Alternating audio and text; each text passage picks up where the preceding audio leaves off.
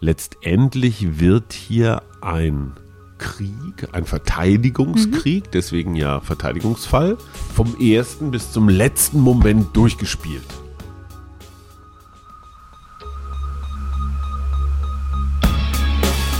In guter Verfassung. Der Grundgesetz-Podcast. Willkommen zurück zu einer neuen Folge vom Grundgesetz-Podcast in guter Verfassung. Gar nicht, ob ich in der Lage bin. Hajo ist schon ein bisschen am Verzweifeln. Nee, du bist schuld dran. Wir machen nämlich heute noch mal ein bisschen ja, komplizierte Sachen, würde ich sagen. Und ich habe gesagt, Rabea, lass uns doch mal versuchen, so ein bisschen auf die Tube zu drücken, mal so eine Speed-Dating-Folge zu ja, machen. Ich bin nicht diejenige, die Dann immer abschweift. Aber okay. F. Ich sage nur F. Genau, wir sprechen nämlich heute nochmal über den Verteidigungsfall, was da alles so dranhängt. Ähm, in der letzten Folge haben wir da auch schon drüber gesprochen. Es sind viele Artikel dazu. Nämlich. Es ist eigentlich nur ein Artikel, aber es sind viele Buchstaben dazu. Ja, genau, das, die zählen ja dann immer so als einzelne Artikel. 115a bis L. Ja, aber ohne J. Ja, aber ja. dafür jetzt schon mit ab F. Ab F. War Und damit e machen wir, ja, genau. Und wir machen jetzt eben mit F weiter. Mhm. Was steht drin? Wir hören uns beide Absätze in einem Rutsch an. Absatz 1. Die Bundesregierung kann im Verteidigungsfalle, soweit es die Verhältnisse erfordern, erstens den Bundesgrenzschutz im gesamten Bundesgebiete einsetzen, zweitens außer der Bundesverwaltung auch den Landesregierungen und, wenn sie es für dringlich erachtet, den Landesbehörden Weisungen erteilen und diese Befugnis auf von ihr zu bestimmende Mitglieder der Landesregierungen übertragen. Absatz 2 Bundestag, Bundesrat und der gemeinsame Ausschuss sind unverzüglich von den nach Absatz 1 getroffenen Maßnahmen zu unterrichten. Hier wieder zunächst der Hinweis, wenn wir vom Bundesgrenzschutz reden, dann meinen wir die Bundespolizei. Seit mhm. 2005 ist es die Bundespolizei, nicht mehr der Bundesgrenzschutz. Inhaltlich ist es aber ansonsten das Gleiche. So, und hier steht jetzt eben, dass die Bundespolizei im ganzen Bundesgebiet eingesetzt werden kann und die Bundesregierung das eben auch verfügen kann. Die Bundesregierung hat dann eben den Hut auf und sagt so, Bundespolizei geht jetzt, keine Ahnung, nach Saarbrücken. Also letztendlich das alte Thema Bundeswehr im Innern. Äh, ja, wobei die Bundeswehr tatsächlich hier keine Rolle schon, spielt. Schon das ist aber eben anders als in Friedenszeiten, denn dort haben wir die Länder, die haben die Kompetenzen über die Polizei. Genau. Und die Bundespolizei, ich habe mal nachgeguckt, die hat auch nur, das nur setze ich mal in Anführungszeichen, 50.000 Mitglieder. Mhm. Es gibt 50, ungefähr 50.000 Bundespolizisten, aber weit über mehrere hunderttausend Landespolizisten. Ja, und, das heißt, das Verhältnis ist auch ehrlich gesagt ein ganz anderes und die Bundespolizei kann dann in so einer trotzdem Situation. Trotzdem ist es dieses alte Tabu, darf ein Staat seine bewaffneten Kräfte im Inneren letztendlich vielleicht auch gegen die Bevölkerung einsetzen. Und in diesem Fall Bundesgrenzschutz äh, ist natürlich, ich will nicht sagen ein Teil der Bundeswehr, das stimmt natürlich nicht mhm. formal, aber dann doch so etwas wie eine, ja, eine Truppe. Die sind bewaffnet, die unterstehen dem Bundesinnenminister und äh, sind insofern äh, deswegen Bundeswehr im Inneren.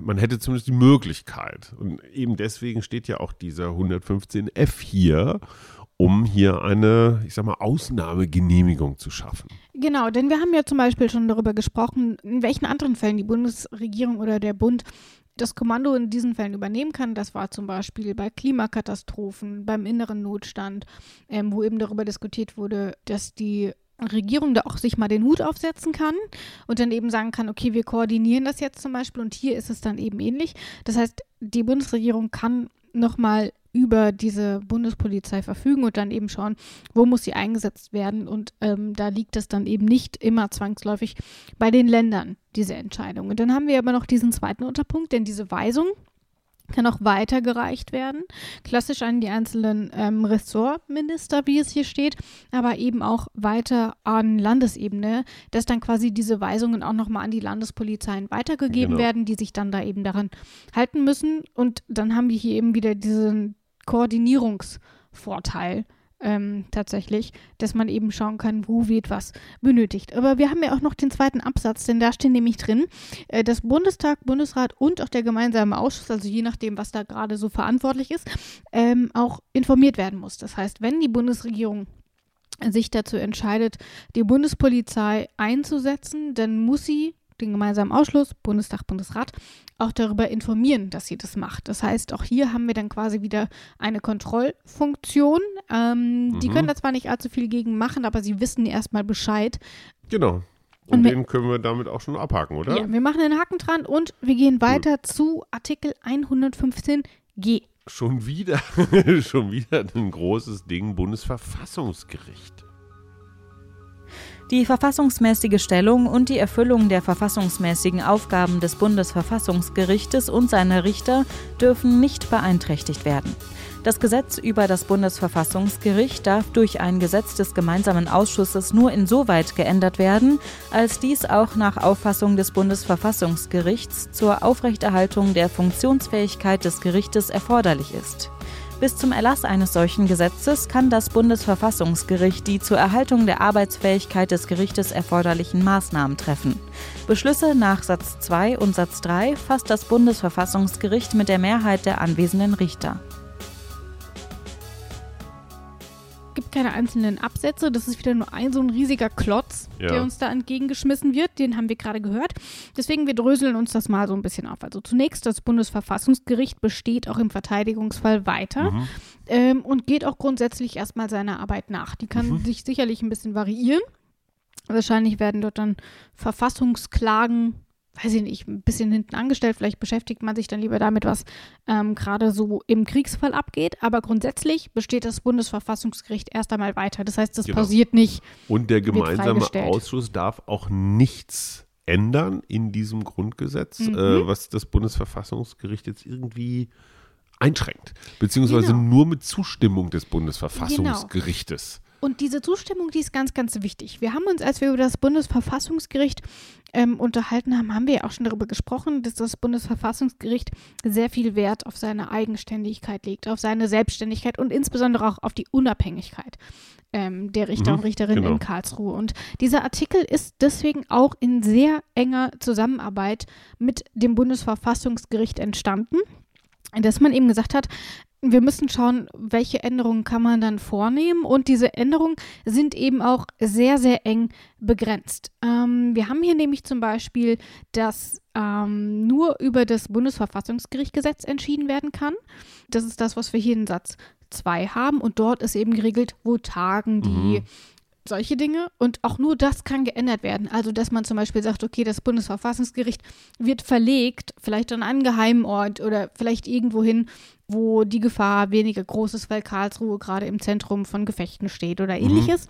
Mhm, genau. Das sind eben Dinge, die können geändert werden, aber eben nur mit der Zustimmung, mit der Zustimmung von Richterinnen und Richtern. Und diese Einschränkungen sind dann eben auch nur für sehr wenige Ausnahmen möglich, also eben zum Beispiel, weil Krieg herrscht. Und diese Bestandsgarantie, die kann man daraus irgendwie auch schon ableiten. Also, dass man eben sagt, das Bundesverfassungsgericht soll auch im Verteidigungsfall weiter bestehen. Mhm. Und dann können sich daraus eben auch Maßnahmen ableiten, um tatsächlich zu gewährleisten, dass das Bundesverfassungsgericht nicht abgeschafft wird. Genau. Eben zum Beispiel militärischer Schutz des Gebäudes, ja. Personenschutz etc., ähm, dass dieses Organ eben nicht angegriffen wird. Und das Bundesverfassungsgericht muss eben zustimmen. Das ist eine sehr klare Durchbrechung der Gewaltentrennung. Absolut. Das Bundesverfassungsgericht genau. hat ehrlich gesagt bei überhaupt keinen Gesetzen zuzustimmen. Die können im Nachhinein genau. ihren Senf ja, dazu ja. geben. Also wir sind hier wieder, wir sind ja wieder total im Ausnahmezustand. Ja, ne? Also absolut. wieder, das Land ist im Chaos versunken. Ja. Und irgendwie soll noch die Funktionsfähigkeit aufrechterhalten werden. Und so genau. alles an Grundsätzen, was man so hat, hatten wir beim äh, beim davorgehenden auch schon, mhm. ähm, wird einfach mal komplett ausgebremst. Ja, das heißt, Spannend. ich fasse zusammen. Gesetzesänderungen, die das Bundesverfassungsgericht ähm, betreffen, können nur mit Zustimmung des Bundesverfassungsgerichts getroffen werden. Das beschränkt sich auf wichtige Gesetze, die wirklich die Arbeitsfähigkeit des Bundesverfassungsgerichts gewährleisten sollen, also zum Beispiel Sitzverlegung, Personenschutz etc. Spannend, aber wir gehen trotzdem weiter. ja. 115h Absatz 1. Absatz 1. Während des Verteidigungsfalles ablaufende Wahlperioden des Bundestages oder der Volksvertretung der Länder enden sechs Monate nach Beendigung des Verteidigungsfalles. Die im Verteidigungsfalle ablaufende Amtszeit des Bundespräsidenten sowie bei vorzeitiger Erledigung seines Amtes die Wahrnehmung seiner Befugnisse durch den Präsidenten des Bundesrates enden neun Monate nach Beendigung des Verteidigungsfalles. Die im Verteidigungsfalle ablaufende Amtszeit eines Mitglied des Bundesverfassungsgerichtes endet sechs Monate nach Beendigung des Verteidigungsfalles. Wahlperioden können sich im Verteidigungsfall verlängern, was auch, wenn man sich da mal zwei, drei Sekunden länger mit beschäftigt, durchaus sinnvoll ist. Und wir gehen jetzt einfach mal durch, wer davon überhaupt betroffen ist und um wie viel sich das dann verlängert. Gehen wir mal den Bundestag erstmal an. Ähm, dort kann sich die Wahlperiode um sechs Monate verlängern, ähm, weil man eben ähm, verhindern will, dass man während des Verteidigungsfalls auch noch Wahlen abhalten muss. Das wäre überhaupt nicht zu gewährleisten. Und deswegen hat man sich dafür entschieden, diese Amtszeiten eben zu verlängern. Mhm. Die Fristen sind dabei nicht variabel, also sechs Monate sind sechs Monate. Mhm. Und diese Interpretation dieses ersten Absatzes geht auch so weit, dass man eben sagt, es wird erst sechs Monate nach Ende des Verteidigungsfalls gewählt. Also auch wenn die Legislatur kurz nach dem Ende des Verteidigungsfalls endet, soll man trotzdem erst sechs Monate später wählen, mhm. um zu gewährleisten, dass wirklich jeder wählen kann, um zu gewährleisten, dass die Parteien sich auch auf den Wahlkampf zum Beispiel vorbereiten können. Überhaupt ähm, erstmal wieder vielleicht aufstellen als Parteien. Genau. Oder? Das ist eben ganz, ganz wichtig und da möchte man natürlich allen Beteiligten die Möglichkeit geben, entsprechend mhm. Zeit dafür zur Verfügung zu haben. Und deswegen ähm, heißt das eben nicht nur, es wird nach sechs Monaten gewählt, wenn es im Verteidigungsfall enden sollte, sondern mhm. eben auch kurz danach, damit, weil auch dort hast du dann keine Möglichkeit, eben dann in irgendeiner Form mhm. eine Wahl zu organisieren. Das müsstest du ja ansonsten während des Verteidigungsfalls machen. Mhm. Und das ist eben kaum möglich. Dann haben wir noch den Bundespräsidenten, bei dem sind es neun Monate, also noch mal länger. Und das ergibt natürlich total viel Sinn. Mhm. Der Bundespräsident ist auf den Bundestag angewiesen. Und wenn der schon sechs Monate verzögert gewählt wird, dann müssen wir natürlich irgendwie Klar. noch mal einen zeitlichen Puffer haben, bis dann der Bundespräsident ja. gewählt werden kann. Wir erinnern uns, das Ganze wird dann über die Bundesversammlung gemacht. Auch dort muss man sich vorbereiten. Die ähm, Parteien müssen ihre Entsandten bestimmen, etc. Es müssen Kandidaten gefunden werden. Vielleicht gibt es ja Gegenkandidaten. All diese Dinge. Und daraus ergeben sich dann eben diese neun Monate, um die eben quasi die Amtszeit des Bundespräsidenten verlängert wird. Und weil mhm. du kannst auch nicht mitten im Verteidigungsfall den Bundespräsidenten wechseln. Es gibt Wichtigeres zu tun. Ja. Und dann haben wir auch noch äh, das Bundesverfassungsgericht. Ähm, mhm. Die Richterinnen und Richter auch dort werden um, in ihrer Amtszeit um sechs Monate verlängert. Wir erinnern uns, die sind zwölf Jahre im Amt. Und wenn sie eben während des Verteidigungsfalls eigentlich aus dem Amt scheiden sollten, dann ist auch dort ein Wechsel sehr, sehr schwierig. Ähm, das Ganze gilt allerdings nicht, wenn die Richternachfolge noch vor dem Verteidigungsfall beschlossen wurde. Mhm. Also wenn darüber schon abgestimmt wurde, dann kann man ähm, die Richterinnen und Richter trotzdem auswechseln. Es soll eben nur keine Wahl in diesem Zeitraum stattfinden. Klar. Und das ergibt dann tatsächlich alles sehr viel Sinn. Das ist also auch keine Aushebelung der Demokratie, in dem einfach sinnlos irgendwelche Mandate verlängert werden, um Klar. die Leute im Amt zu halten, ähm, sondern es sind hier tatsächlich praktische Gründe, dass man sagt, okay, wir schaffen es nicht und es ist doch super sinnlos, mitten im Verteidigungsfall irgendwelche Wahlen abzuhalten. Das ist also dieser erste Absatz. Punkt. Genau. Absatz 2. Absatz 2. Wird eine Neuwahl des Bundeskanzlers durch den gemeinsamen Ausschuss erforderlich, so wählt dieser einen neuen Bundeskanzler mit der Mehrheit seiner Mitglieder. Der Bundespräsident macht dem gemeinsamen Ausschuss einen Vorschlag. Der gemeinsame Ausschuss kann dem Bundeskanzler das Misstrauen nur dadurch aussprechen, dass er mit der Mehrheit von zwei Dritteln seiner Mitglieder einen Nachfolger wählt. Absatz 3. Für die Dauer des Verteidigungsfalles ist die Auflösung des Bundestages ausgeschlossen. Dem Bundeskanzler, dem betrifft das Ganze oder die Bundeskanzlerin betrifft das Ganze natürlich auch. Also zunächst einmal, während des Verteidigungsfalls kann keine Vertrauensfrage mhm. gestellt werden und wenn mhm. sie gestellt wird, dann passiert danach halt einfach nichts. Mhm. Sie ist schlicht ungültig. Nun kann es aber natürlich trotzdem passieren, dass es notwendig ist, dass wir einen neuen Bundeskanzler brauchen. Der Bundeskanzler ja. stirbt, wird gefangen genommen, etc. Und dann muss er eben trotzdem neu gewählt werden. Und jetzt hat man sich ja darauf verständigt, wie man das macht. Also auch im Verteidigungsfall ist das erst einmal die Aufgabe des Bundestages. Mhm. Kann der aber nicht zusammenkommen, dann kommt auch hier wieder der gemeinsame Ausschuss ins Spiel. Denn auch der kann einen neuen Bundeskanzler wählen. Der wird dann auch wieder vom Bundespräsidenten vorgeschlagen. Und der gemeinsame Ausschuss stimmt dann eben ab nämlich mit einer Mehrheit von zwei Dritteln seiner Mitglieder. Und äh, da sieht man auch nochmal, sehr eingeschränktes Verfahren. Normalerweise machen das über 700 Leute, mhm. die den Bundeskanzler wählen. Der so gemeinsame, viel sind vielleicht gar nicht da. Genau.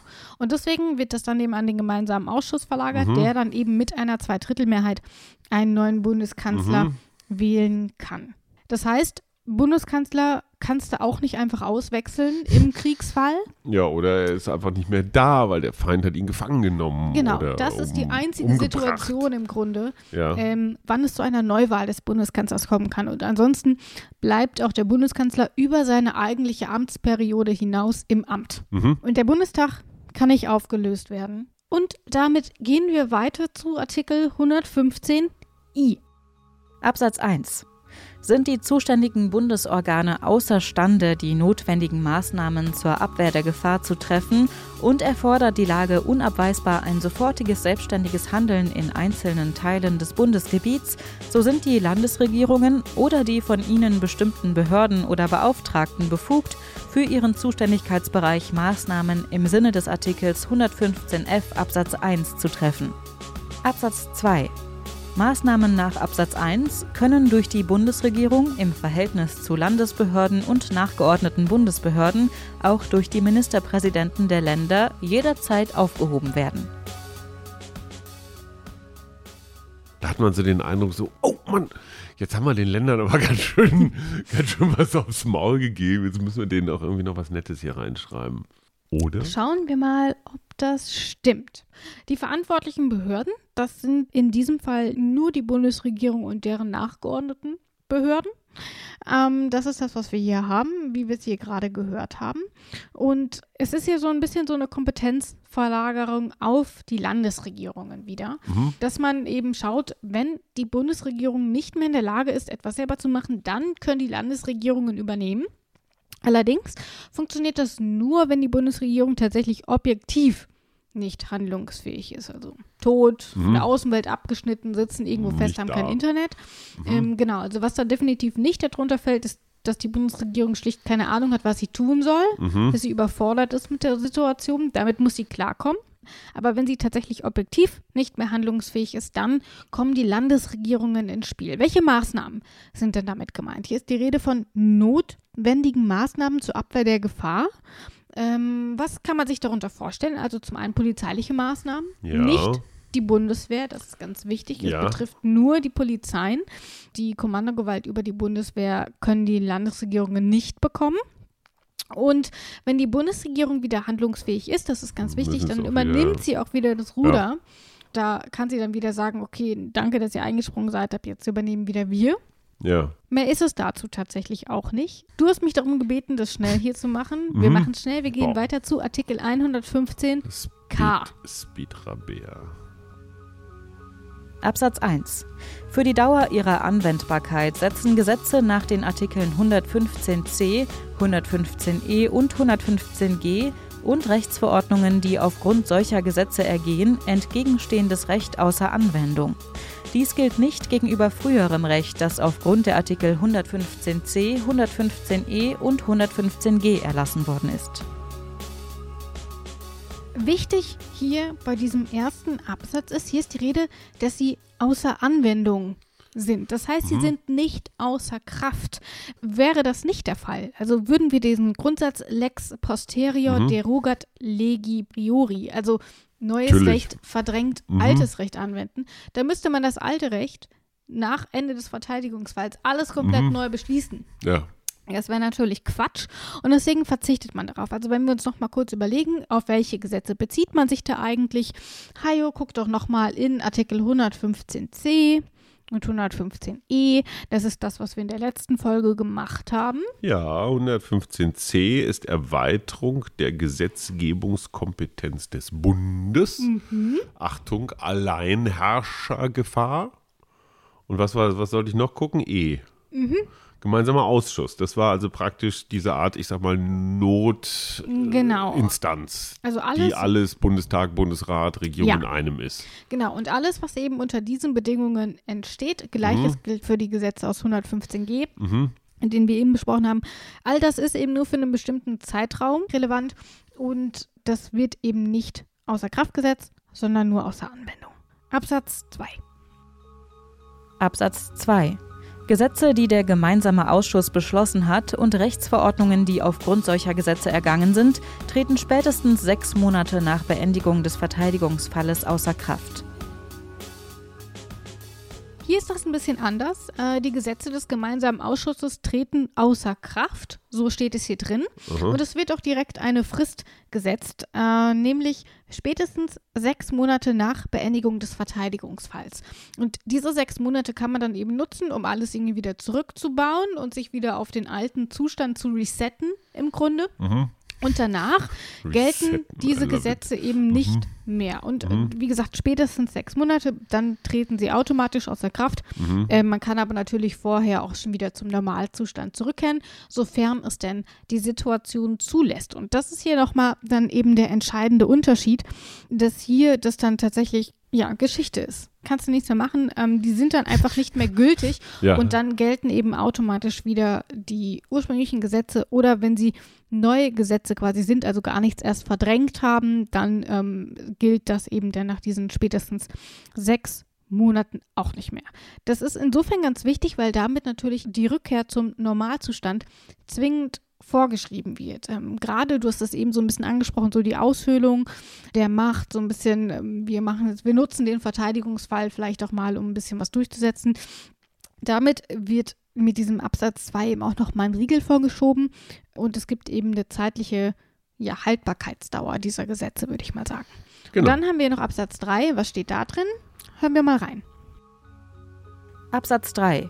Gesetze, die von den Artikeln 91a, 91b, 104a, 106 und 107 abweichende Regelungen erhalten, gelten längstens bis zum Ende des zweiten Rechnungsjahres, das auf die Beendigung des Verteidigungsfalles folgt.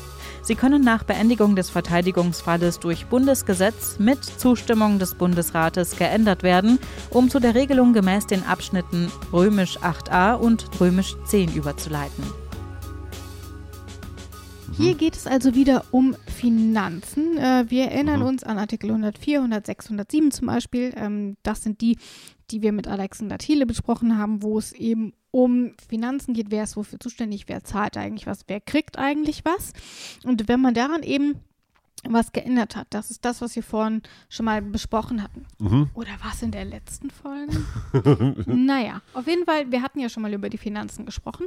Und diese Gesetze, da hat man quasi so eine Schonfrist. Mhm. Ähm, wenn wir überlegen, der Bund hat sich dazu entschieden, die Gelder der Länder irgendwie neu zu verwalten, dann kann er das natürlich nicht von heute auf morgen wieder zurückfahren, nur weil der Verteidigungsfall beendet ist. Das Ganze braucht Zeit, das Ganze braucht Planungssicherheit und deswegen hat man hier so eine Art Schonfrist eingebaut, nämlich bis zum Ende des zweiten Rechnungsjahres nach Ende des Verteidigungsfalls, ähm, sodass man eben eine Möglichkeit hat, alles wieder auf den Normalzustand zurückzufahren. Das ist ein bisschen länger als die sechs Monate, die wir eben schon beim zweiten Absatz gehört haben weil das Ganze einfach ein bisschen komplexer ist, dem man natürlich dann auch Rechnung tragen will. Und deswegen hat man hier eben ein bisschen länger Zeit, um alles wieder in den Normalzustand zurückzusetzen. Grundsätzlich ist es aber so, auch das muss dann wieder zurückgesetzt werden. Also nichts kann einfach so ewig weiterlaufen, nur weil es mal im Verteidigungsfall beschlossen wurde. Ja. Auch das hat also wieder nur so eine gewisse ähm, Haltbarkeitsdauer. Ja. Das war der K. Und damit sind wir auch schon fast, nein, nicht fast. Wir sind direkt beim Bam. letzten Artikel und Dem schauen uns mal L. an, was in 115l steht. Absatz 1 und 2 hören wir jetzt mal direkt. Absatz 1. Der Bundestag kann jederzeit mit Zustimmung des Bundesrates Gesetze des gemeinsamen Ausschusses aufheben. Der Bundesrat kann verlangen, dass der Bundestag hierüber beschließt. Sonstige zur Abwehr der Gefahr getroffene Maßnahmen des gemeinsamen Ausschusses oder der Bundesregierung sind aufzuheben, wenn der Bundestag und der Bundesrat es beschließen. Absatz 2. Der Bundestag kann mit Zustimmung des Bundesrates jederzeit durch einen vom Bundespräsidenten zu verkündenden Beschluss den Verteidigungsfall für beendet erklären. Der Bundesrat kann verlangen, dass der Bundestag hierüber beschließt. Der Verteidigungsfall ist unverzüglich für beendet zu erklären, wenn die Voraussetzungen für seine Feststellung nicht mehr gegeben sind. Der Bundestag kann Gesetze des gemeinsamen Ausschusses aufheben ähm, gemeinsam mit dem Bundesrat. Das ist das, was wir hier in Absatz 1 haben. Ähm, wichtig ist, dass die beiden eben wieder zusammenarbeiten müssen, was sie ja im gemeinsamen Ausschuss sowieso schon gemacht haben. Ich, ich glaube, man muss hier mal so ein, vielleicht so eine Art Dramaturgie in den 115 A bis L bringen. Letztendlich wird hier ein Krieg, ein Verteidigungskrieg, mhm. deswegen ja Verteidigungsfall, vom ersten bis zum letzten Moment durchgespielt oder? Sehe ich das richtig? Mhm. Also so jetzt, so erklären wir jetzt erstmal den Verteidigungsfall. Wer macht das? Unter welchen Umständen? Ja. Dann haben wir eine ganze Weile eine sehr unübersichtliche Situation, um das mal vorsichtig zu formulieren, im Sinne von, boah, wer lebt eigentlich noch? Wer ist im Land? Wer ist kommunikationsfähig? Ja. Und, und, und. Und jetzt bauen wir praktisch das Land wieder zusammen. Also zurück ja. zur Normalität. Mhm. Ist das so in etwa? Das ist, klingt, klingt fast so wie, wie, wie so ein Drehbuch zu einer Netflix-Serie, ne?